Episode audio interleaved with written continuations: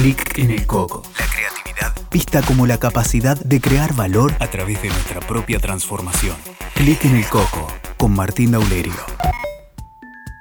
Normalmente pasa que cuando estamos trabajando con algunos clientes, aparece la inquietud de no tener la seguridad que quieren para poder tomar acción y acercarse a los resultados que quieren lograr.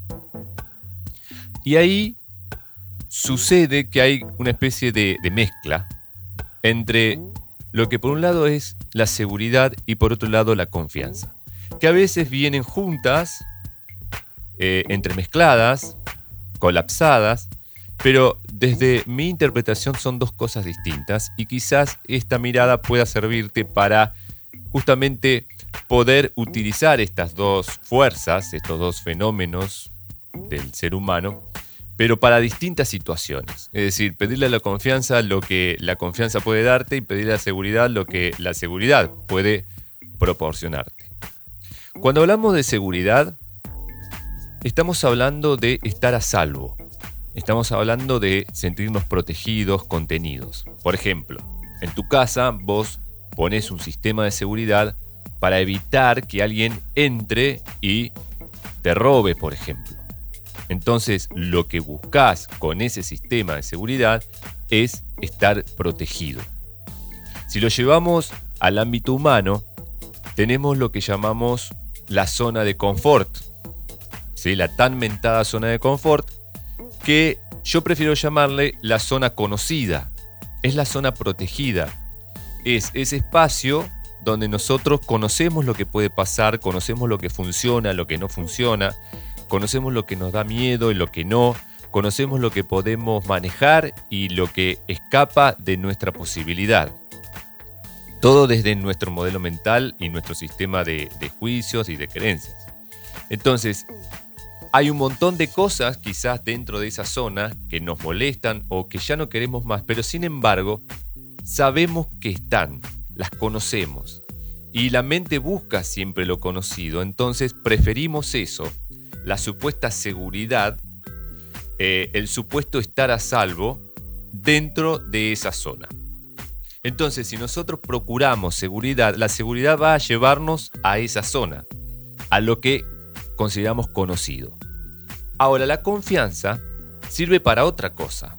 La confianza sirve para tomar acción, sirve para salir de la zona de confort, sirve para tomar riesgo, para desplazarme hacia lo desconocido, para comenzar de forma efectiva un camino para llegar a un resultado que está fuera de ese contexto que yo ya conozco. La confianza nos permite coordinar acciones con otros, nos permite hacer con otros, nos permite entregarnos a la experiencia de construir algo juntos. Entonces, si nosotros estamos en el punto A y visualizamos un punto B que es eso que queremos, que es eso que anhelamos, se requiere apelar a desarrollar nuestra confianza más que a estar seguros. Si queremos estar seguros, lo más probable que la fuerza nos lleve a quedarnos en el lugar en donde estamos. En cambio, la confianza nos permite expandirnos hacia nuevos territorios. Desde la ontología del lenguaje distinguimos tres patas de la confianza.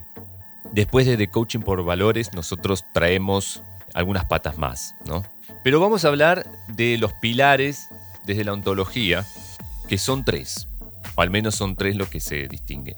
Uno es la sinceridad, que es el nivel de coherencia y congruencia que tenemos entre lo que realmente queremos, lo que pensamos y lo que decimos. Entonces, vamos a la vida. ¿Cuántas veces nos pasa que declaramos menos de lo que realmente queremos? Entonces, cuando hay esa incongruencia, restamos puntos a la sinceridad, por ende debilitamos la confianza. La otra pata es la competencia del ámbito, es decir, cuán capaz soy de hacer eso que se requiere hacer para llegar al resultado que quiero. Que para eso nos entrenamos, para eso encontramos espacios de mejora, oportunidades para evolucionar. Ahora, la otra pata, y la que considero que es el corazón de la confianza, es la credibilidad. Es decir, esa congruencia entre lo que digo, lo que declaro y lo que termino haciendo. Este es el desafío de todo ser humano. Ser congruente entre lo que declara, lo que dice y lo que termina llevando a la acción. Ahora, a veces se da un círculo vicioso acá. Porque yo declaro algo que quiero. Ahora, eso que declaro que quiero, para mí, desde mi observador, desde mi modelo mental, para mí es riesgoso. Entonces, quiero estar seguro de que no me va a pasar nada malo. La seguridad me lleva a estar en el lugar conocido. En el lugar conocido no se dan las acciones para llegar a ese resultado. Entonces termino no cumpliendo mi promesa. Cuando no cumplo mi promesa, lo que hago es lastimar mi credibilidad. La credibilidad es el corazón, de alguna manera, de la confianza. Si debilito la credibilidad, debilito mi confianza. Cuando menos confianza, menos fuerza para salir de lo conocido. Y ahí nos quedamos, dando vuelta una y otra vez en el punto A, esperando que la seguridad nos dé la fuerza para salir, cuando desde mi punto de vista nos da la fuerza para quedarnos, lo cual está ok sentirse seguro. Pero vamos así, sin darnos cuenta, debilitando la confianza, que es la fuerza que nos puede llevar a lograr el resultado, que está directamente relacionada a la autoestima, ¿sí? Es decir, a cómo yo valgo por lo que hago y por la diferencia que creo a partir de lo que hago. Espero que estos puntos de vista te den alguna idea de cómo superar algunas barreras que nos vamos poniendo y también te invito a reflexionar sobre algunas cosas.